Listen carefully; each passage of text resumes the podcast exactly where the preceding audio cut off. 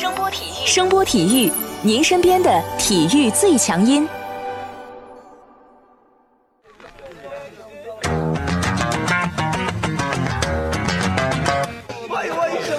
Yo yo, it's boogie time, so come on, let's swing it, alright? 看 NBA 风云，聊 NBA 故事，这里够有趣，这里够专业，没错，这里就是大话 NBA。I be the show, make a room, shake it, shaking it down. I be the nigga with a high profile. Everybody come on, we be the shakers with a crazy style. And then shocking the world, cause we the flow, shake his beat, make his rockin' the city. 好嗨哟，感觉人生已经到达了巅峰。今天没吃药吧？不是，我主要是看到群里面有一个兄弟的名字叫 H E Y O，我实在不知道该怎么拼它，我觉得跟嗨哟挺像的。行行行行行行行行行行了啊！呃，首先啊，恭喜一下群里的那个黑柚兄弟啊！上周五，这位小哥呢成功通过面试啊，成为了大学播音站里的主播。特别想听听他面试那段关于湖人的一个五分钟小节目啊！咱们群里人才辈出啊，又一个篮球主播诞生了啊！等你发达的时候，不要忘了有才哥和小老弟两个人啊。肯定是很犀利的五分钟啊！唯一不美的，你知道是什么吗？什么？我看了半天，他这个播音站里面居然没有学姐或者学妹，这一帮子大老爷们儿太没意思了啊！啊，现在没有不代表以后没有嘛。你先站住麦克风，这以后有了学姐或者学妹不就美了吗？你别弄得跟潘玮柏一样，整天是吧？是谁抢走了我的麦克风？多不合适啊！哎，就是就是啊，记住啊，兄弟，跟学姐学妹闲聊的时候，一定把那个麦给关了啊！啊，对你这这多少连续剧或者电影里是吧？男主角翻车出丑的时候都是没关麦克风嘛，是吧？哎，你就不能说点正经的？啊，欢迎大家继续收听大话 NBA 啊！我是不正经的小老弟。大家好，我是比他正经的有才哥。啊，你知道上个礼拜我有多爽吗？看你那个嘴脸吧，不就是美国人翻了车吗？至于这么幸灾乐祸吗？你不心疼一下波波维奇老爷子？我心疼有用吗？没有这次的流血流泪，没有这次的连败，怎么能逼出明年奥运年最强的美国队？你看看这世界杯上个礼拜没打完的时候，已经有球星说啊，明年我要为国效力了。是谁来着？那格林是吧？哎，追梦的这个大嘴啊，也就是说说，美国队要是明星真的多了，有没有他的坑还是一回事儿的啊。其实吧，要说明年很多球星都来啊，我特想问他们一句啊，兄弟们，今年你们不累了？这届世界杯说实在的啊，有点 NBA 球星集体翻车的意思。美国队就不说了啊，丢人丢到姥姥家了啊。咱们说来的这一波是吧？啊，打 NBA 时动不动就小打大欺负人家戈贝尔，你来到飞霸这个世界里，知道什么叫中锋了吧？你看把特纳给气的脸都歪了。特纳还好啊，好歹对手是戈贝尔。看看于老师，一直打着替补是吧？划着水，划着划着就被阿根廷给干了。你要知道，斯科拉都三十九岁了，这大于老师整整十五岁啊！钻石恒久远，一颗永流传啊！约老师和美国队那一帮人啊，好歹还混了混淘汰赛。字母哥这边就更有意思了啊！本来雄赳赳气昂昂的把黑山按着暴打了一顿，以为小组赛稳了吧？结果被巴西一帮老油条给办了，成绩还带入第二轮。虽然赢了捷克，但是输给了美国。无奈的无缘十六强啊，淘汰赛都没有混上。而且最尴尬的是，字母哥这到哪儿球迷们都是高喊 MVP。字母哥算是本届世界杯最大牌的 NBA 球星之一吧，咱们这样说客气点啊，常规赛 MVP 嘛。你觉得这次他打的怎么样啊？从头到尾有种有劲儿使不出来的感觉。怎么讲？怎么讲？来来来来来，先说说希腊在第一轮小组赛的表现吧。刚才说了，第一场打黑山，场面上和结果上，希腊都把黑山给按在地上，好好的给摩擦了一顿，地板都磨烂了啊！当时我就很惊奇，这希腊太猛了吧！黑山啊，作为一支前南球队，实力肯定是可以的啊。全场被希腊防的，我觉得啊是有点没脾气，到最后啊真的就人打的已经泄气儿了啊。字母哥早早的就打卡下班了，搞得跟打常规赛一样。但是啊，当时那个场面我觉得很奇怪啊，为什么？我说字母哥这种水平的人啊，怎么阵地战给他安排的套路这么少？基本上就是上去挡个拆，然后去拉开空间啊。我当时也很奇怪啊，你希腊队里这么多能投的内线，你偏偏去找字母去拉开空间沉底角，这个实在是有点看不懂啊。但这场球怎么说呢？这第一场比赛吧，希腊也确实打得太顺啊，怎么玩怎么有，而且啊，呃，希腊防得太凶，搞得这黑山队啊，每个人心里都跟有阴影一样啊。上半场动不动就丢球，然后一丢球就被希腊推转换，这字母哥推转换根本没法防的，再加上黑山自己吧，这进攻打得特别差啊，所以比赛早早被收了啊。不过你仔细回想一下啊，字母哥牵制能力这么强，希腊这一个队不能说个个能投吧，但是能投的人很一说多。都是我投手很多，你两个后卫卡拉西斯和斯洛卡斯打球也是骚得很，全场三分球虽然说投的并不是很理想，十七投六中，实际数据就是这么回事儿啊。关键就是希腊的整个这个球队的进攻球权啊，基本上是集中在那个光头卡拉西斯手里啊。那个斯洛卡斯在还稍微好一点。你说这光头，如果说论段位的话，他在希腊队内应该是没什么问题的，但不知道是什么情况啊。你说发动进攻啊，他不怎么爱找字母哥，那字母哥大量的去给他做掩护，让他去突破。我觉得这有点尴尬啊。你说这非法的规则里面没有防守三秒，你黑山两个内线根本就不出来。字母哥基本上没有顺下的这个选择嘛，对不对？你只能留在高位啊，看着队友完成进攻之后再去冲篮板，我觉得说实在的打的有点浪费啊。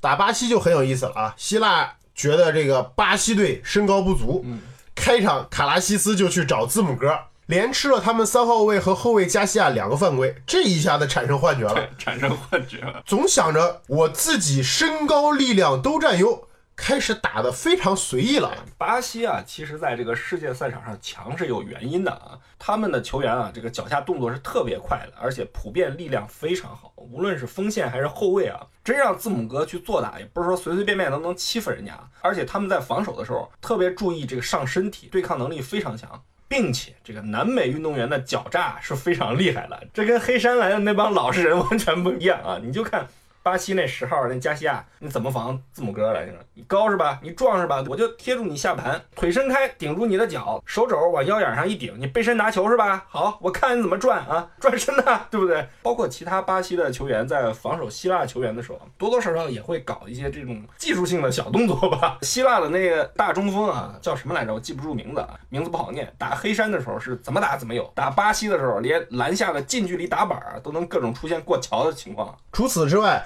这场球希腊输球的很大原因在于巴西影帝瓦莱乔的出色发挥。这个家伙骗犯规实在是演的太好了。呃 NBA 演完了，开始来国际市场上演啊。这一旦有身体接触，你真要手臂和肩膀的动作交代不清楚，人家立马就躺地上了。躺了，最后裁判都不好意思了，这这这这这这懒得吹你。这字母哥在第三节早早的就因为这样对三犯了。这个是其实对希腊的一个影响是非常大的，这也是南美球队普遍难打的地方啊。咱们不说这个小组赛，咱们中国在委内瑞拉身上吃过亏啊。总体来讲呢，就是南美的球员，人家身体条件一点不比这个欧美强队差，甚至有些时候还好那么点儿。你从希腊在这场比赛很多球员出现这个投篮技术的变形，其实就能看出来。关键就是人家打球就是比你滑头，骗犯规、假摔这种事儿吧是比较没品。但是你只要在规则范围之内，你别让裁判挑出来毛病，这也是个技术活。所以说嘛，这场比赛最后希腊惜败也是一个很遗憾的事情。人家巴西攻得出来，一场比赛拿了八十分，瓦莱乔这种人都杀的各种假后转身、真前转身的假动作都出来了。对对对，该人家赢。你看看希腊自己的卡拉西斯，你不给字母哥传球也就算了，可能人家主教练就是这么安排的吧。咱们不知道是吧？对不好说。你骚了全场，骚出来五次失误，他是打爽了，刷了十六分出来。这字母哥可苦了呀！对 FIBA 的这种比赛，说实话，你后卫五次失误是很严重的，比 NBA 要严重多。你首先啊，这个 FIBA 的比赛一场比赛下来是比 NBA 整整少了要八分钟的时间的。所以说，你字母哥被瓦莱乔算计了不说，他自己十三分中的七分，其实都是靠他自己这个肉搏罚球得来的啊，打得很不容易。这场球怎么说呢？就是希腊的后卫还是没有发挥出字母哥的能力，给他的机会太少了。反倒是希腊的主教练呢，这个玩出了一些花样啊，在之后的第四节用字母哥打了一会儿中锋，这样一做，这一段时间内就让巴西非常非常的难受。那是你让一个两米一这么能跑、这么能跳的人，你自己内线的这个中锋的吨位啊，没有办法生吃人家，你这就是很难受了吧？算是个比较不错的尝试啊。你当时希腊在场上的配置非常凶的，上了四个射手，配上字母哥，你搞得巴西非常的被动。也就字母哥打球，说实在的，太老实不够滑头啊。你瓦莱乔在高位拿球，根本就没必要跟他出去嘛，你扑那么凶。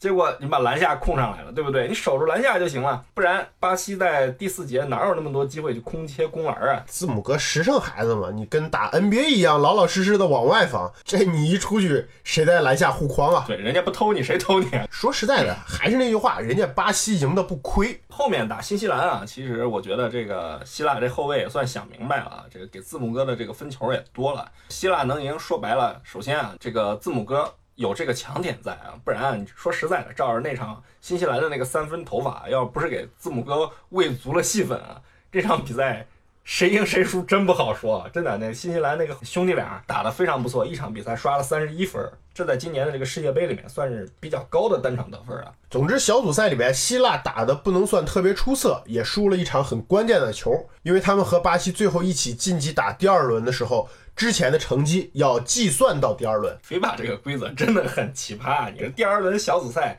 你要么重新搞，对不对？你非得把第一轮的成绩带进来啊？这样一弄的话，希腊等于是第二轮从输一场开始干了啊。对，不用跟巴西再打了嘛。但是他要面对的对手呢，却是美国和捷克。打美国吧，我觉得输了没什么，但比赛说实在的乏善可陈啊。我只想说一句，一场比赛这么多 NBA 球员。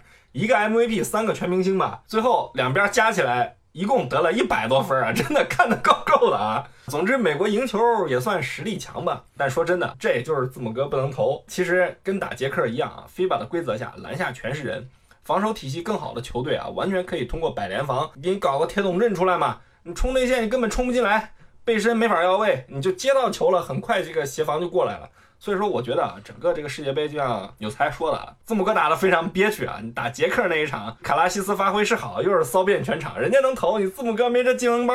你面对这个人高马大的捷克，你只能站在三分线外面刮刮彩票啊，那属于撞大运的事儿，真的不解渴啊。什么都别说，有个中距离或者能够背转身高拉板之类的技能，啊你看这字母哥，不管以后在这个世界赛场还是 NBA 啊。那都会是一个完全不一样的存在啊！总之，世界赛场的比赛已经结束了啊，字母哥也该回 NBA 了。防守三秒回来了，该死的联防也没有了。其实整个世界杯打完啊，我对字母哥的总体印象是啊，他其实比我印象里啊更会传球了。虽然他那个戏份儿被那个光头给强行掐了不少，但你能看见他在有限的这个空间和机会里面，通过自己的牵制力给对手制造了很大的麻烦啊！这接下来回 NBA 迎接他的将会是一个新的挑战了啊！上个赛季 MVP 也拿了，球队该续约的也基本上都续约了，这新赛季。球迷对于字母哥以及雄鹿的要求也会更高了啊！哎呀，忍了两个礼拜，终于可以说回 NBA 了啊，真不容易啊！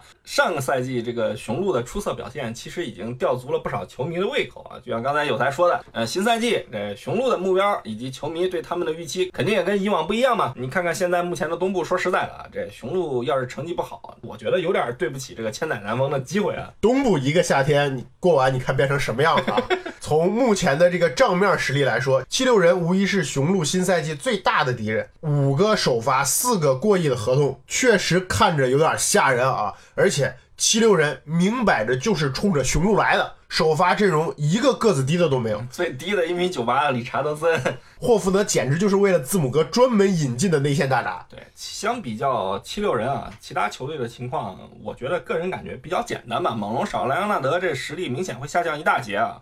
凯尔特人呢，就比较有意思了啊。这个经过世界杯的洗礼，已经被美国的喷子喷得体无完肤了啊！谁叫你队里四个主力都去了？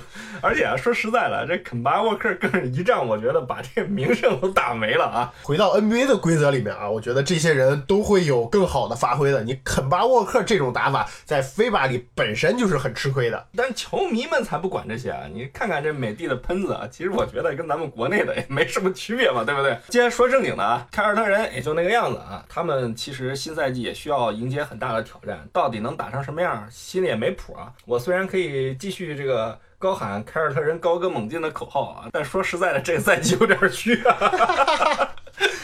呃，纽约城里的篮网，呃，算是休赛期的大赢家，但是 KD 嘛，毕竟在养腿啊，光靠欧文和原来篮网那帮子年轻人啊，能搞出多大的动静，我觉得是个很玄学的东西啊。就我觉得他们对雄鹿应该。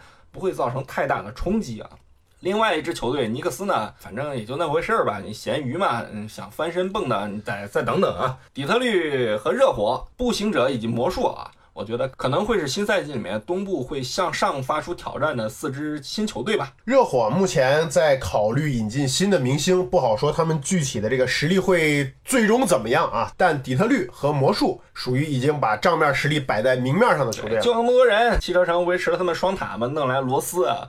总体来讲，球员都是不错的嘛，关键看凯西怎么调教他了。对啊，魔术这边该续约的都续约了，还挖来了阿米努。总体来说，实力上上升不大，但考虑到他们虎头蛇尾的这个前客啊，可以也暂时放在一边，先不谈啊最。近两个赛季好像都是这样，开局猛如虎，猛不过十场。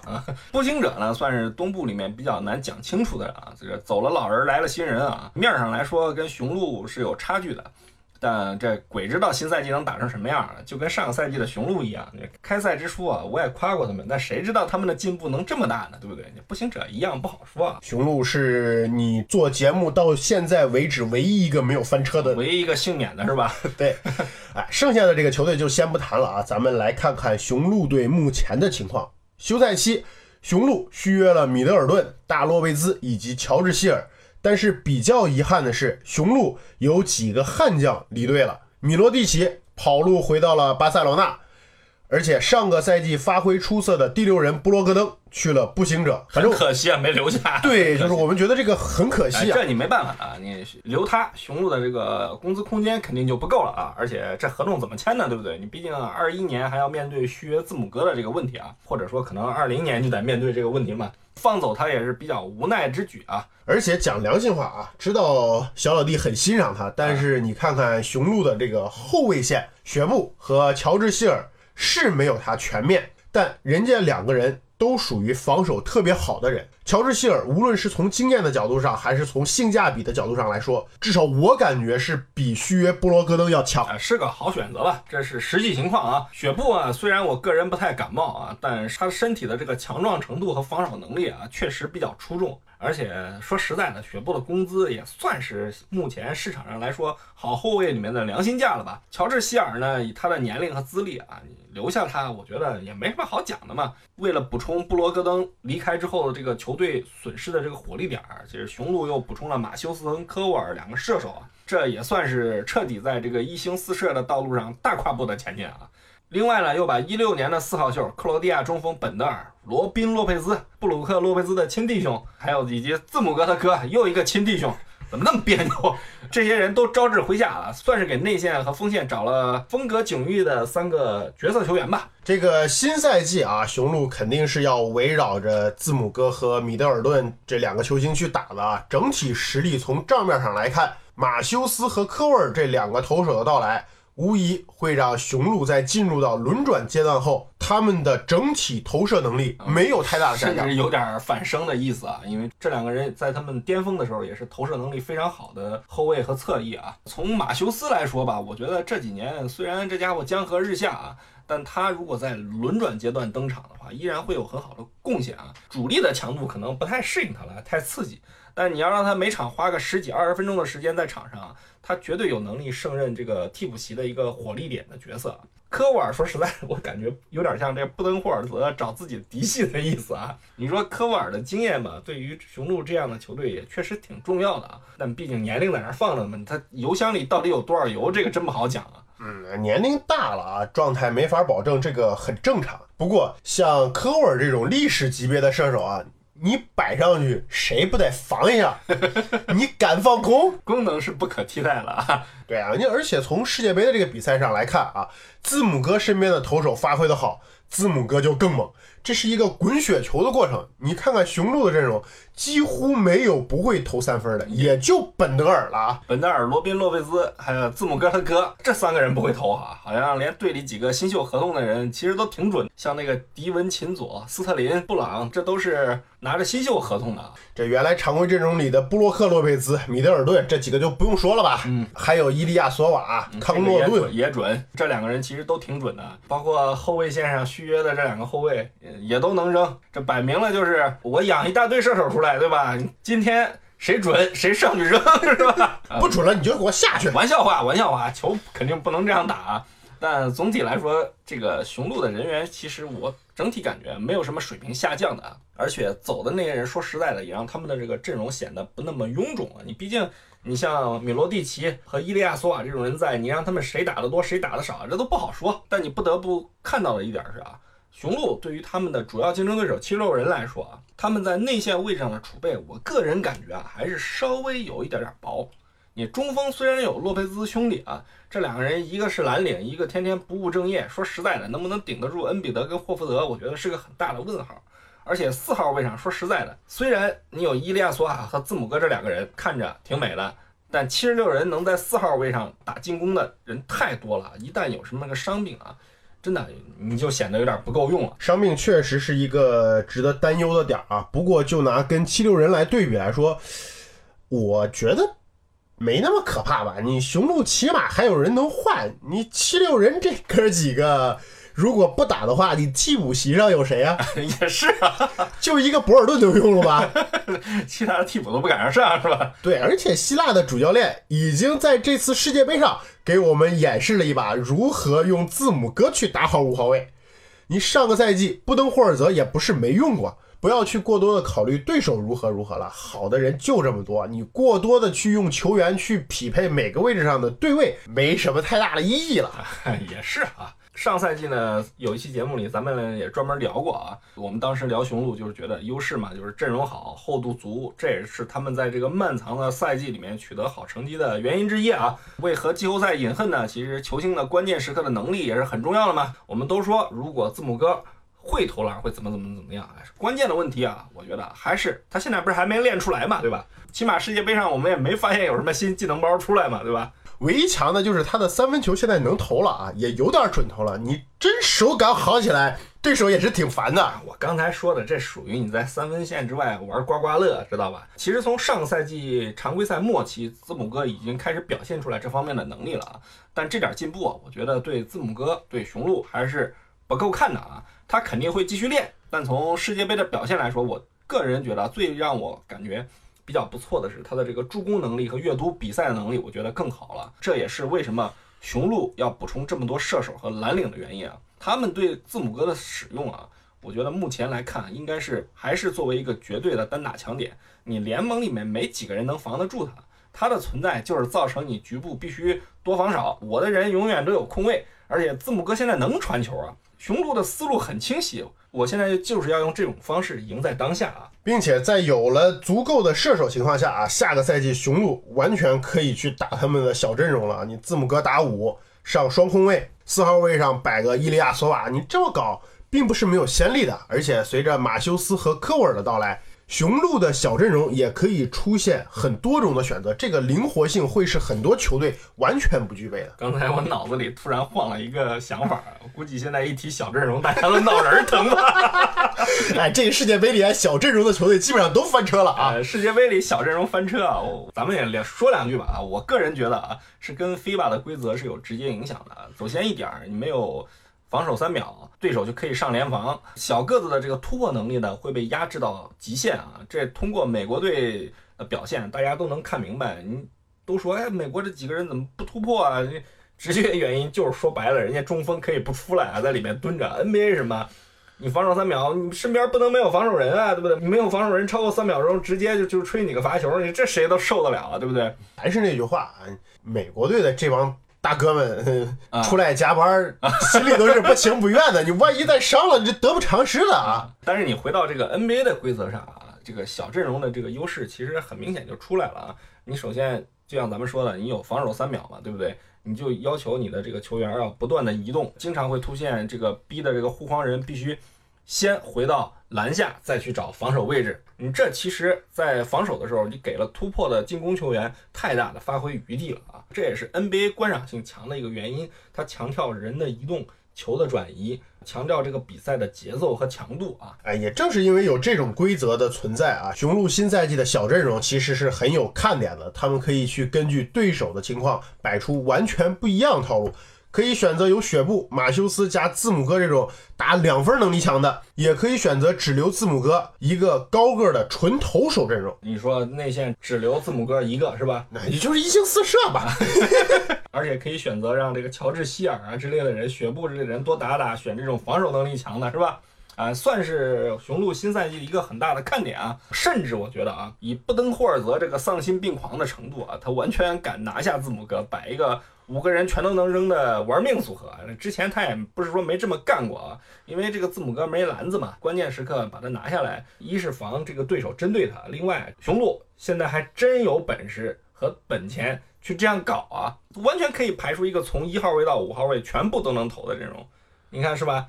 后卫随便上个人，嗯，不管是马修斯还是乔治希尔，三号位直接上科沃尔或者米德尔顿都可以啊。再狠一点，三号位上科沃尔，米德尔顿个高嘛，年轻人火力旺，去顶四号位 顶一会儿。五号位上个布鲁克洛佩斯 或者伊利亚索瓦，真的你看着都想吐啊！不知道到时候东部或者联盟的其他球队面对这种组合的时候会什么样一种感想啊？这其实就是世界杯过后啊，就是我们话题重新回到这个 NBA 啊。之前啊，我跟有才在讨论说，你看 NBA 的这几个球星全都玩翻车了，是吧？呃，你觉得谁惨？我觉得我说这啊，好像字母哥翻车翻的稍微早了点儿，毕竟天天你说去哪儿一登场都是顶着 MVP 的呼声啊，这中国球迷也真给力啊！不管怎么说吧，这个世界杯已经算是结束了啊。就在我们录制的时候，决赛还没打，但是说实在的，冠军是谁，呃我们也不太关心。但是 NBA 慢慢要开始了，我们慢慢的调整自己的状态和节奏，然后在 NBA 新赛季正式开始之前，开始跟大家再好好的聊一把 NBA。好，这一期的大话 NBA 节目就跟大家说到这里，感谢大家的收听，我是有才哥，感谢大家收听，我是小老弟，